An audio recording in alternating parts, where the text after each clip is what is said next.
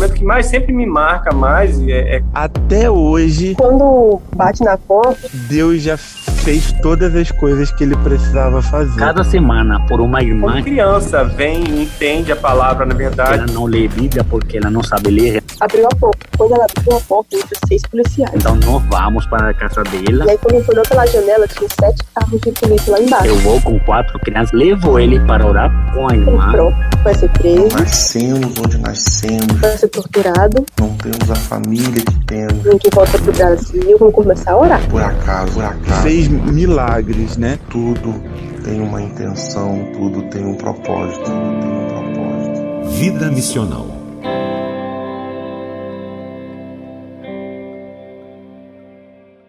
O termo missional lembra a igreja de que ela deve estar orientada para o mundo e permanecer fiel à sua identidade como uma agente da missão de Deus e participante na história de Deus.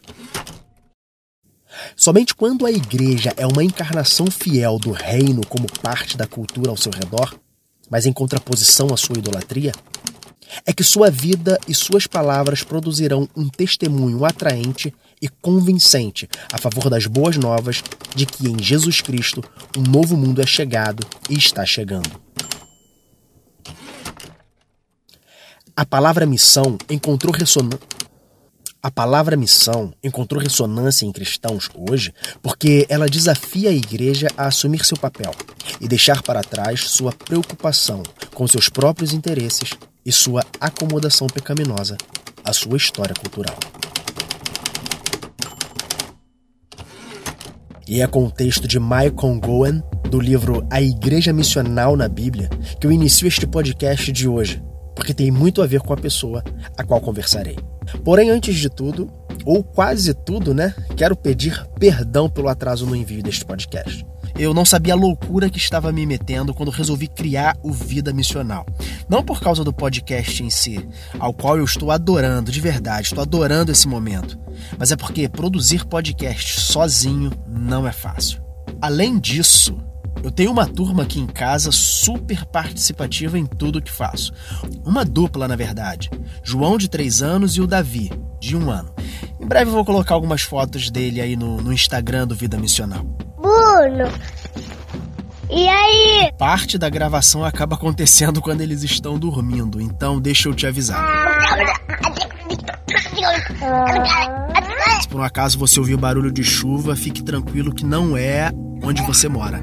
É aqui onde eu estou agora gravando esse podcast. Está chovendo um pouco, mas eu acho que não vai dar para perceber tanto. Bom, agora que eu já me confessei, eu acho até que o Vida Missional ele acaba servindo como um confessionário, não é verdade? Eu vou confessar uma coisa, cara. Você acredita que eu nunca imaginei, nunca, nunca passou pela minha cabeça que eu trabalharia com crianças. Esse é o Diego Ruiz, nosso convidado de hoje. E como eu tinha antecipado no episódio anterior, esse sotaque vem de longe, vem da Venezuela. Não vou falar odiava, mas eu não gostava em nada o trabalho com as crianças. E o venezuelano para gostar de uma confissão de pecado? Estudando biomedicina, eu estava indo muito ruim. Cara, eu era péssimo estudante, Bruno. Muito ruim, muito ruim. e ainda bem que esse aluno nota 2 sabia orar, né? Eu pedi a Deus, talvez, como, ah, que eu queria fazer uma coisa boa. Quando eu estava estudando biomedicina, eu me envolvi com um ministério que, inclusive, aqui está no Brasil também, se chama. Antigamente era conhecido como Cruzada Estudantil Profissional para Cristo, agora é, se chama CRU. Eu me envolvi com eles, comecei a participar de discipulados, evangelização, eh, retiros, congressos de estudantes cristãos. E naquele momento, um dos, dos amigos que estávamos envolvidos no, no movimento de estudantes cristãos, ele me, me fala, Diego, por que você não participa de uma missão? Isso foi no ano 2007. Nisso, Diego Ruiz embarca a convite de um amigo para o Brasil, mais específico no Amazonas. E é quando tudo começa a fazer sentido na vida dele. O Bruno, isso foi para mim, isso marcou realmente na minha caminhada cristã um antes e um depois. Por quê?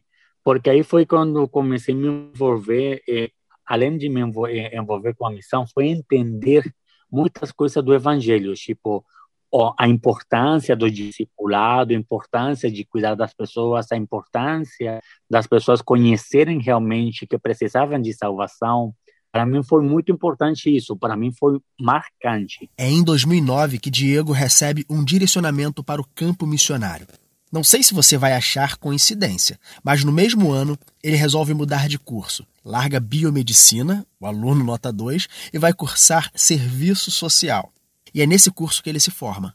Eu me formei foi porque eu entendi, depois de me envolver com os projetos missionários para a, para comunidades indígenas na Venezuela, foi aí quando eu encontro uma, um propósito de vida que eu entendi, não, Deus está me chamando para isso. E troquei de curso foi por isso. Começo a estudar e meu pensamento era para estudar cinco anos, que foi o, tempo que eu, eh, eu estudei que eu fiz serviço social, quando eu saí, eu queria ir para o norte da África, né, para trabalhar como missionário de tempo integral lá. Mas Deus, obviamente, nesse momento não não permitiu que isso acontecesse assim, né?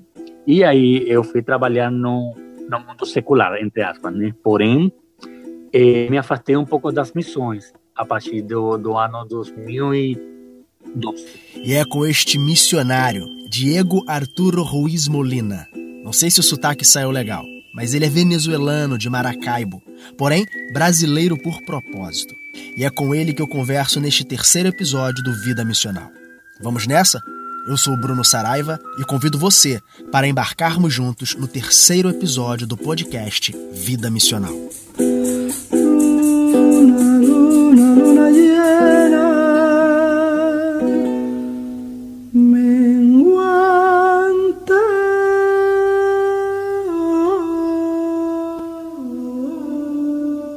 Diego Ruiz é solteiro, tem 33 anos e atualmente mora no sertão de Minas Gerais, no município de São Romão, norte do estado de Minas, desenvolvendo a missão numa comunidade de descendentes de quilombolas, discipulando crianças entre 9 e 13 anos de idade. Meu trabalho aqui não é direcionado totalmente à criança, porque eu sou o único missionário onde eu estou agora orando para que Deus levante outras pessoas para ver. E além dessas crianças, o que mais você tem feito? E eu tenho eh, esse estudo bíblico com crianças, além disso, tenho, obviamente, aula de espanhol, mas três estudos bíblicos nas casas das pessoas. E estou apoiando duas igrejas com estudos bíblicos da região, me pediram um apoio com estudos bíblicos, então aí estou. O Diego é missionário pelo Love Movimento, o movimento que propaga o bem e o amor e resgata o verdadeiro valor da humanidade. A missão do movimento é estabelecer na Terra a cultura do reino de Deus. Mas houve movimento, nós trabalhamos acá, a ideia é levar Cristo, né? Inclusive, nosso lema é o reino do amor chegou, né? Porém, sabemos que ninguém nasce pronto. Como Diego mesmo disse para mim, Deus é muito bom em estragar planos. Começou tirando ele da biomedicina e levando-o para a área de serviços sociais. Mas, até esse momento, Diego teve um longo processo. Eu conheci o Evangelho foi de uma forma muito diferente a como muitas pessoas conhecem. No meu bairro tinha uma igreja pentecostal, né, que eles faziam a escola dominical. Eles mandavam as professoras da escola dominical para cada bairro para convidar as crianças, pedir a permissão dos pais e levar para a igreja. Eles começaram a me levar mesmo quando meus pais não eram cristãos. Então eles autorizavam, né? E eu comecei a me envolver muito com a igreja. Realmente eu conheço o evangelho propriamente a partir de quatro ou cinco anos que comecei a ir para a igreja. Foi na cruz, foi na cruz, onde um dia eu vi. Mas é aos 13 anos que vem o batismo, no dia 17 de julho. Esse 17 de, de julho, eu me lembro que eu fui convidado para um evento de jovens, para um culto de jovens. Foi um dia sábado, alguma coisa aí. Só que esse momento, quando eu fui para a igreja, o pastor começou a pregar sobre orgulho, mas além de falar de orgulho, começou a apresentar a Jesus. E foi aí como, ah, aí não aguentei mais, caí chorando, pedi perdão a Deus, falei que não queria ser mais orgulhoso e tentar viver sem Ele, porque eh, eu acho que naquela época eu ah, talvez ia para a igreja porque era como uma obrigação de alguma maneira. Então, talvez não tinha um relacionamento, um encontro com, com Jesus. E onde é que Deus entra estragando os seus sonhos? Até o ano 2017, 2018 que eu sa... eu, eu tinha saído da Venezuela para estar na Colômbia e aí Deus na Colômbia foi que Deus começou a fazer como eu sempre falo que Deus é muito bom estragando nossos planos. Por quê? Não é porque ele ele não quer que nós tem que a gente tenha sonhos essas coisas, não. Só que muitas vezes nós temos nós fazemos tantos planos, cara, sem, sem perguntar a Deus se é ou não a sua vontade. E quando eu saí da Colômbia, quando saí da Venezuela para a Colômbia, eh, eu saí realmente janeiro de 2018. Estando na Colômbia, eu arrumei um emprego e estava ganhando muito bem. Só foram sete meses. Você acredita que depois de sete meses, eu fiquei desempregado, tentando voltar para a Venezuela e Deus não permitiu. É claro que acredito. Agora me diga, qual o processo mais difícil que você viveu até entender e obedecer ao chamado? Cara, o maior processo que eu já tive na minha vida de apanhar por parte de Deus para entender a, a sua vontade foi na Colômbia. Foi na Colômbia porque lá estava e fiquei desempregado, tentei fazer coisa e nada, nenhuma porta de emprego, o dinheiro literalmente aparecia do nada. Bruno, era uma coisa sobrenatural, tipo, olha, eu passei fome, sim, e eu, eu não vou mentir, muitas pessoas falam, nossa, não sei como você aguentou, mas eu acho que era Deus tratando com meu orgulho, né? E quando estou na Colômbia, com todo esse processo, eu chorava e falava, Deus, então, o que eu faço? Fala para mim, então, o que eu faço? O que eu faço? Porque eu briguei com Deus, tipo, se você não me deixa voltar para a Venezuela, não estou achando mais um emprego aqui, estou passando fome, o que você quer? Foi aí quando Deus começou de novo, né? Tratar com meu coração. Comecei a orar, comecei a orar e comecei a me envolver com uma uma ONG, né, que trabalha com crianças na Colômbia. Estavam precisando de um voluntário como assistente social e eu comecei a me envolver. Muito engraçado, desempregado, sem mas eu estava fazendo voluntariado. E comecei a trabalhar com essa organização, me envolvi com eles, apoiava as crianças com a parte espiritual, trabalhei com eles projetos, com eles projetos de vida, sonhos, metas, todas essas coisas. E foi um tempo muito bacana e foi aí quando eu falei, tá, obviamente Deus estava gritando que era isso que eu tinha que fazer, só que alguma vez eu pelo menos algumas vezes acho que sou um pouquinho tolo para, para algumas coisas, para entender a Deus. Então eu falei, tá bom, Deus, eu vou fazer isso. E como você correspondeu a tudo isso? Eu falei, tá, eu vou então para Bra Brasil. Falei para Deus assim, se for a sua vontade, o Senhor vai abrir as portas. E que eu vou falar o dinheiro do visto, o dinheiro da passagem, o dinheiro de todas as coisas que eu tive que pagar para vir para o Brasil, apareceu. E já um tempo depois, 3 de agosto do ano 2019, foi quando eu estava já cruzando a fronteira para o Brasil, para vir para servir como missionário.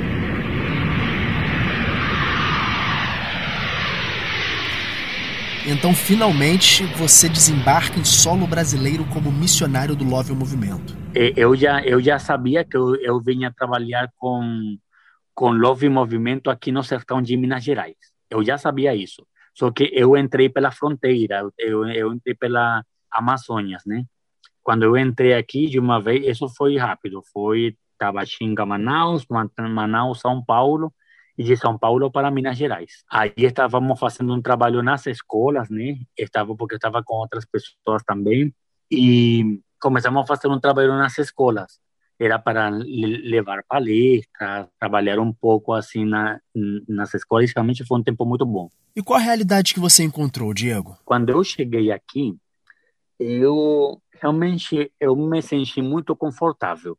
Parece um pouco louco, porque muitas pessoas, nossa, mas por exemplo, você não tem ar condicionado e aí é muito quente. A minha casa muitas vezes parece um forno, mas eu estou tranquilo com isso. Inclusive eu falo com com meu líder, eu falo, preocupa não, eu não preciso ar condicionado, porque para mim não é uma necessidade, porque todo mundo aqui está sem ar condicionado e para que eu vou ser o único que vai ter? Então, sem problema, para mim não é um, isso não é uma necessidade.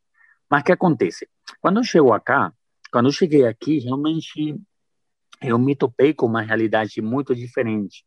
E não, e não estou falando com, com sotaque, com uma barreira linguística, nada disso. Estou falando, eu me encontrei com uma, com, uma, com um povoado, uma comunidade muito parada. Olha, eu não estou, não, não é para que se escute como uma crítica, é, aqui nós não temos muita coisa para fazer. Nós estamos no meio do mato. Olha, São Romão é a cidade. E você pode pesquisar para a internet, talvez não é uma cidade muito desenvolvida. E nós estamos a 14 quilômetros da cidade, de estrada de terra. E você chega aqui onde eu estou. Então, aqui é uma comunidade de três ruas, só isso. É meio do mato, na ribeira do rio. Então, com que eu me encontrei? Me encontrei com muitas coisas, me encontrei com muita desigualdade, obviamente, social, me encontro com problemas, obviamente, de pessoas que estão consumindo droga, me encontro com pessoas que estão afastadas de Deus de uma forma muito feia, com pecados, com, com pessoas que vivem uma vida de pecado. Então, foi um choque cultural, realmente.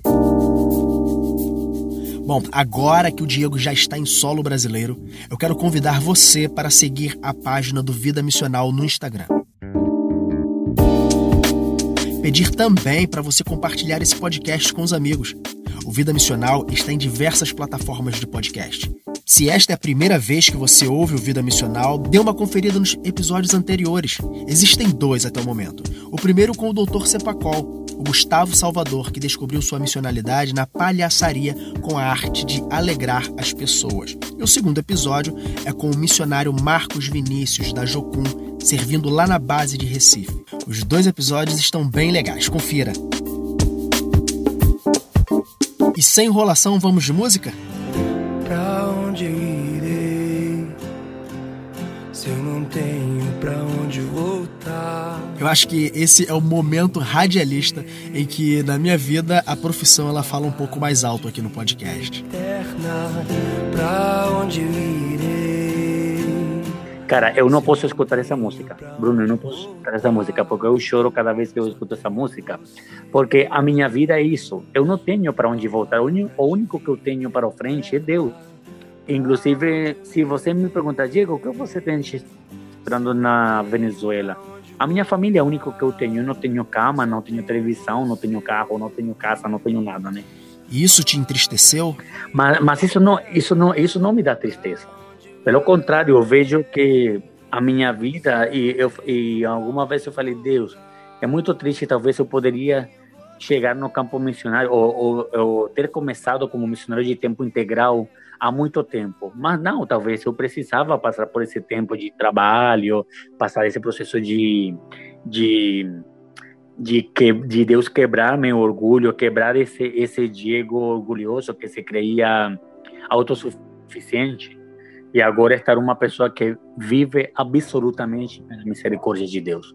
E falo isso não com aras de ou com a intenção de ah, nossa, que que coita, é, coitadinho, tadinho ele. Não, não. Ou como ah, pobre Diego, não. Mas a única coisa que eu sei, que eu tenho certeza absoluta, é que eu dependo de Deus. Tudo, tudo, cara, tudo. Tanto assim que coisas que sobrenaturais que a minha força é, tem sido Ele é ânimo, finanças, é uma coisa. Se falar de finanças, isso vai dar uma hora mais de, de, de entrevista da, das coisas que Deus tem feito, as coisas que Deus me ensina e, e o processo que Ele faz.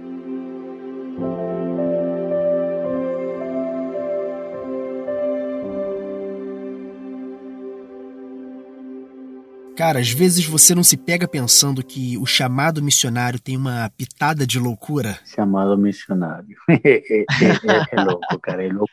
Olha, é, quando eu penso, quando agora já depois que eu entendi tantas coisas, agora que eu olho para trás, eu consigo ver que tudo o que aconteceu tinha um propósito. Deus começou a desestruturar muitas coisas da minha vida e continua desestruturando coisas, tipo, tirando como a minha opinião de coisa e ele fala não não é assim é como eu faço. E eu ver o agir de Deus em tudo e falo que a missão é uma coisa não é improviso porque não é improvisação. A missão de Deus nunca foi improvisada tudo foi organizado. Não sei eu estou exagerando mas é como quando como que você está num lugar muito alto e você pode cair para o mar né? Aí está o mar E parece que quando eu vejo a missão, muitas vezes você acha que está com coisa, que está no controle de muitas coisas, é como uma você recebe um empurrão e vai para vai vai mergulhar aí como Deus quer. Diego, agora me tire uma dúvida. De onde vem esse português que você aprendeu tão rápido? Vou falar uma coisa, talvez você está me entendendo agora tudo que eu falo e talvez, obviamente, você percebe o sotaque, né? Mas eles me falaram que os primeiros meses que eu estava aqui, eles não conseguiam me entender muita coisa, porque falavam que meu sotaque era muito forte, que eu não, que eu não falava muito bem. Porém, através de muitas atividades, talvez de brincadeiras, de guerra de balões, de uma brincadeira de uma gincana, de atividades que nós fazíamos, eles foram chegando. E foi aí como quando eu comecei a fazer essa conexão com eles. Com eles, ele quer dizer com as crianças, né?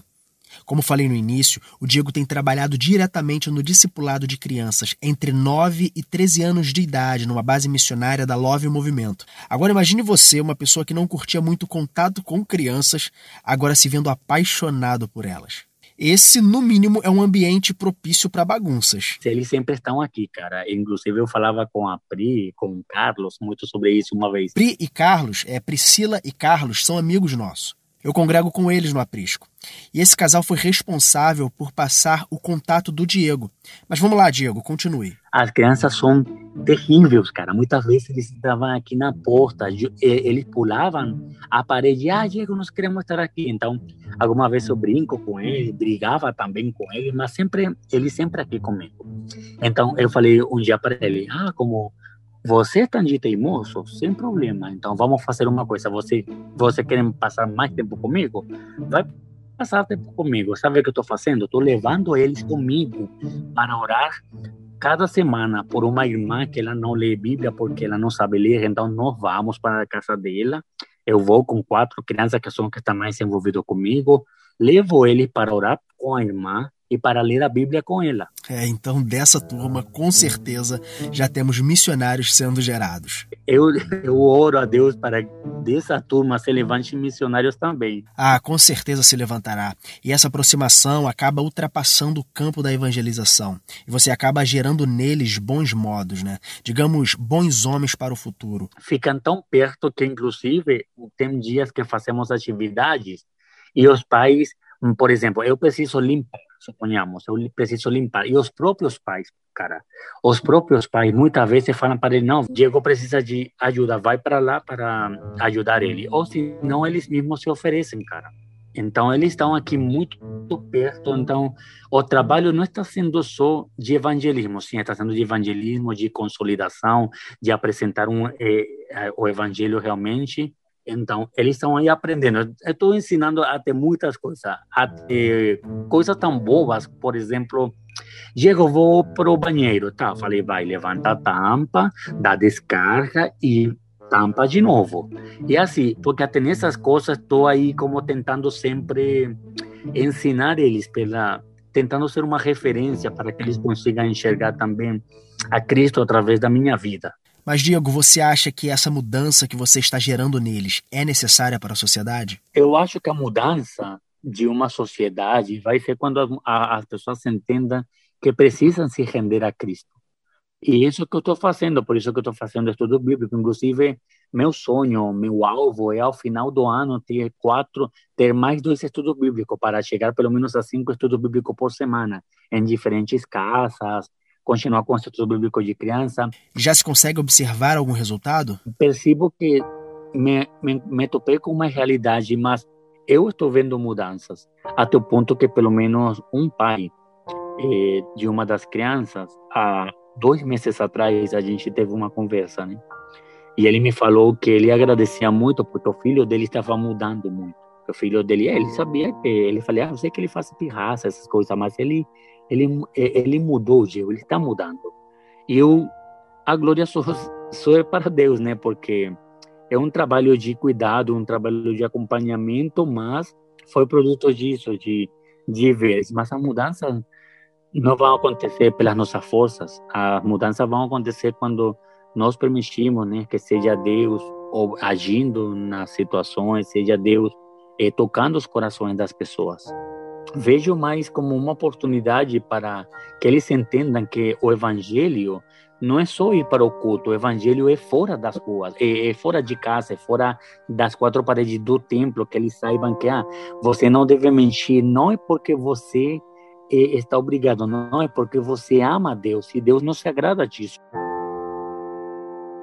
E com essa garotada toda, sobra tempo pelo menos para descansar? É, é, muito engraçado, porque sabe que é meu dia de folga, eu tenho um dia para descansar, né? Que nesse caso seria segunda-feira. Porém, cara, você acredita que cada segunda-feira eu quero descansar e eles começam a bater a porta. E aí, aí é muito engraçado, porque eu grito eles, eu grito: é, será que eu posso dormir? Não, Diego, acorda, Diego, acorda. Eu falei, gente, eu quero dormir hoje até tarde. Não, Diego, acorda. Chega aí, então eles entram. Hoje, pelo menos, tomaram um café comigo, café da manhã. Chegaram aí, eu fiz café, pão, essas coisas aí, com manteiga, nos sentamos comer e conversar.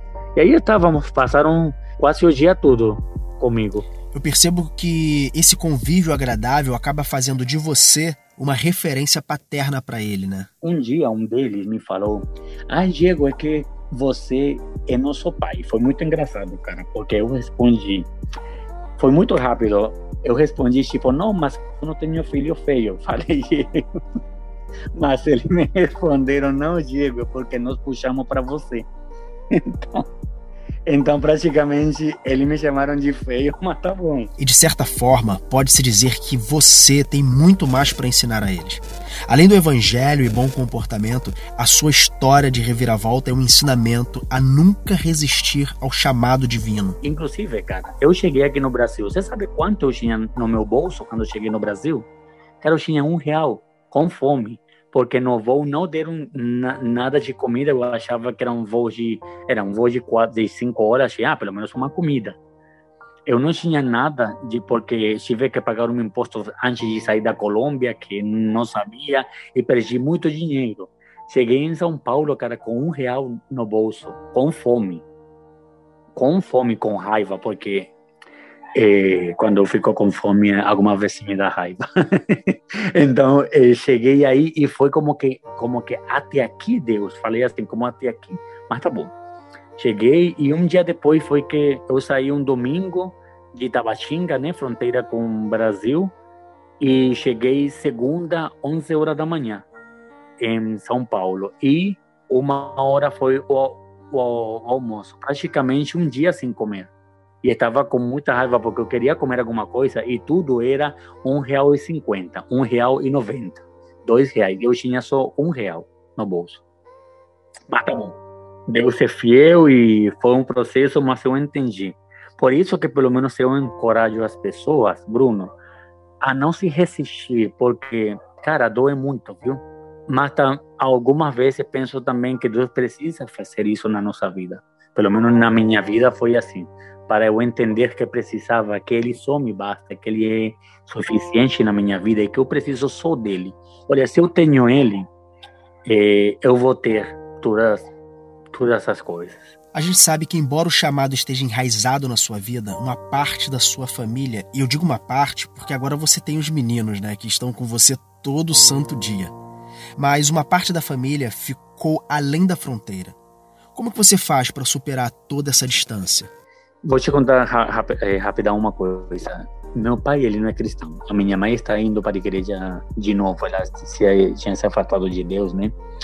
E uma, um dos meus medos que eu tinha quando eu queria aceitar, ou já que finalmente falei assim, vou ser missionário de tempo integral.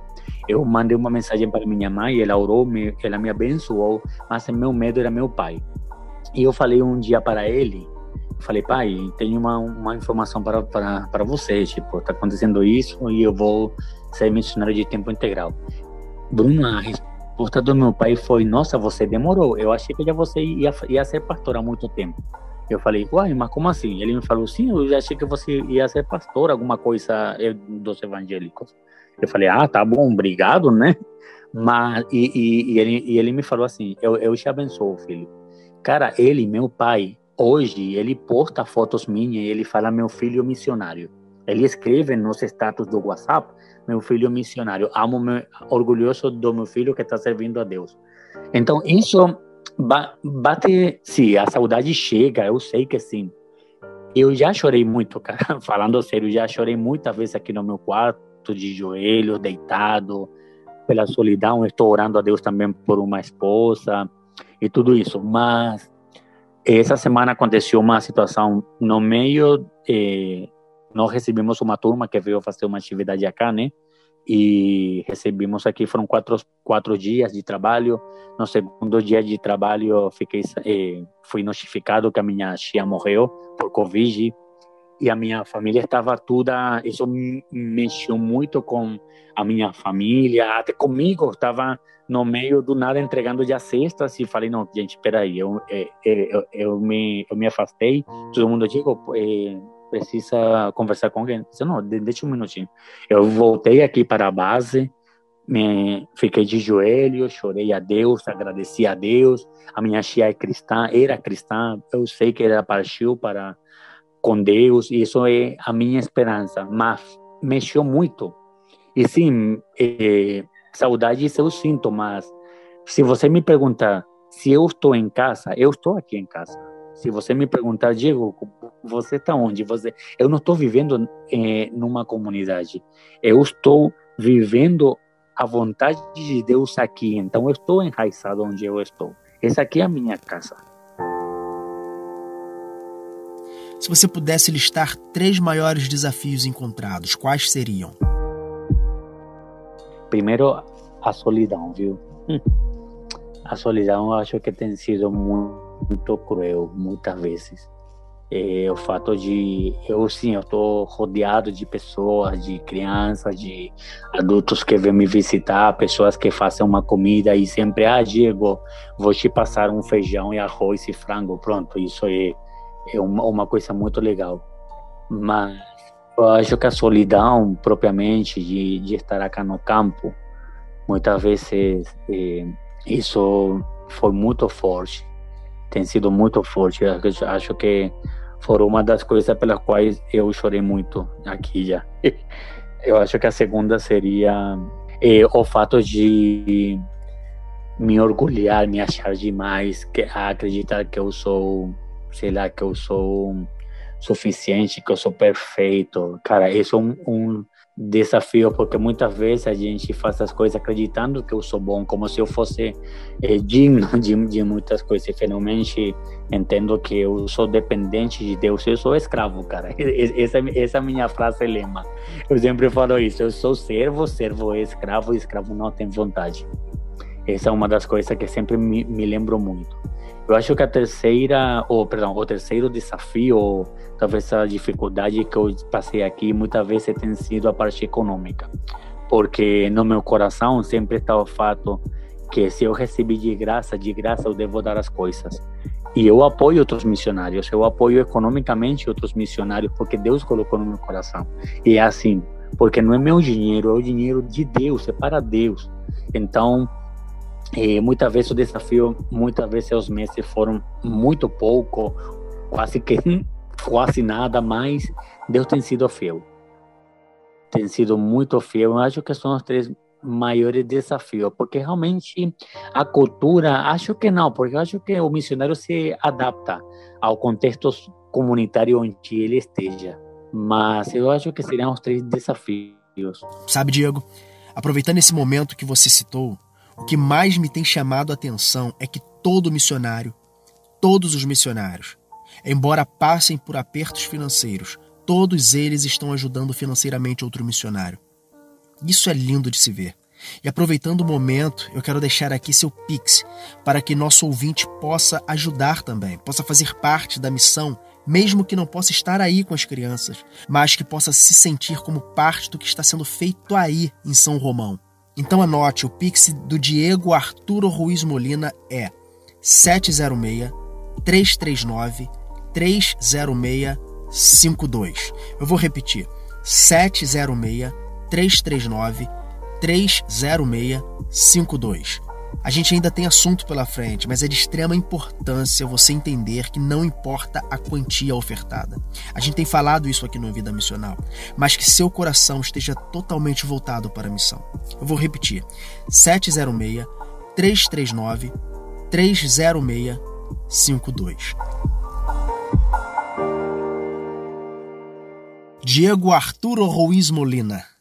Olha, eu, eu, eu, gostei desse sotaque, eu gostei do nome. Já me sinto um, um brasileiro com sotaque venezuelano. Mas eu observei uma publicação sua no Instagram em que você limpava os pés das crianças. Achei aquilo lindo. Que momento incrível aquele. Eu estava no, no estudo bíblico com as crianças, né?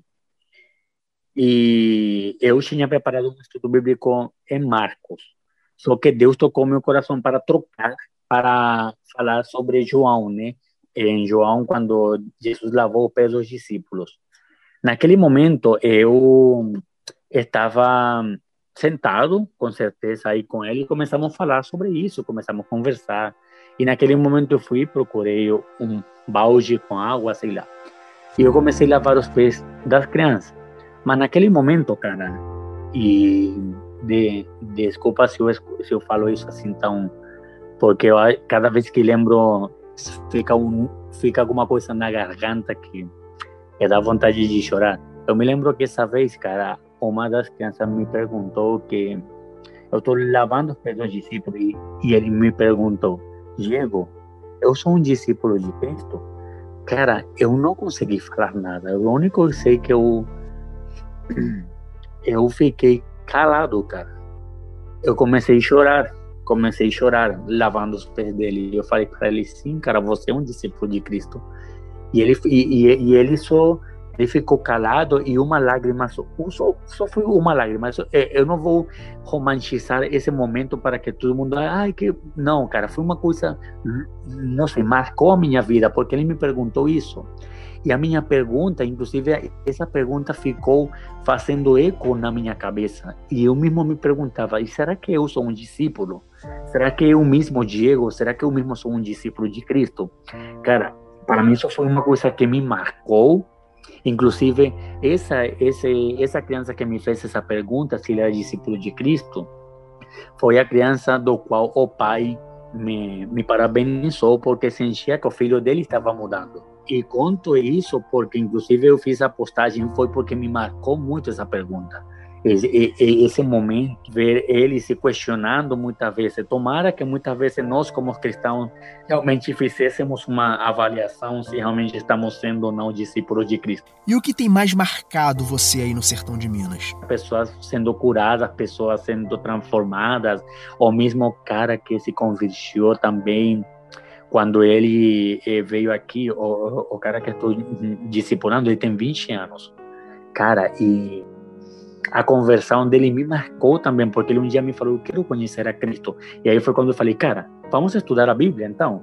E começamos a estudar João, capítulo 1, tudo bem, capítulo 2, tudo bem, capítulo 3, quando essa conversa de Nicodemos com, com Jesus, cara, essa conversa é muito profunda. E foi aí, eu perguntei para ele, foi intencional, falei, cara, você acha que ele já está pronto para, ser, para aceitar Jesus, para receber ele, para ter esse encontro com ele? Ele falou, não. Eu fiquei, não, não, não vou mentir, um pouquinho decepcionado por dentro, porque falei, ah, eu achei que ia ser hoje. Mas quando comecei, comecei, continuei o estudo bíblico, perdão. Quando já acabou o estudo bíblico, eu falei, tá bom, vamos orar. Comecei a orar e ele me interrompeu. Ele falou, não, não, peraí, peraí, Diego, não, não, peraí.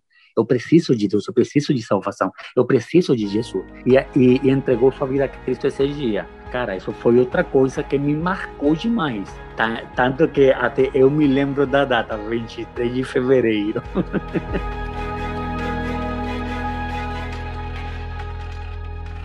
É, o podcast Vida Missional passou muito rápido, viu?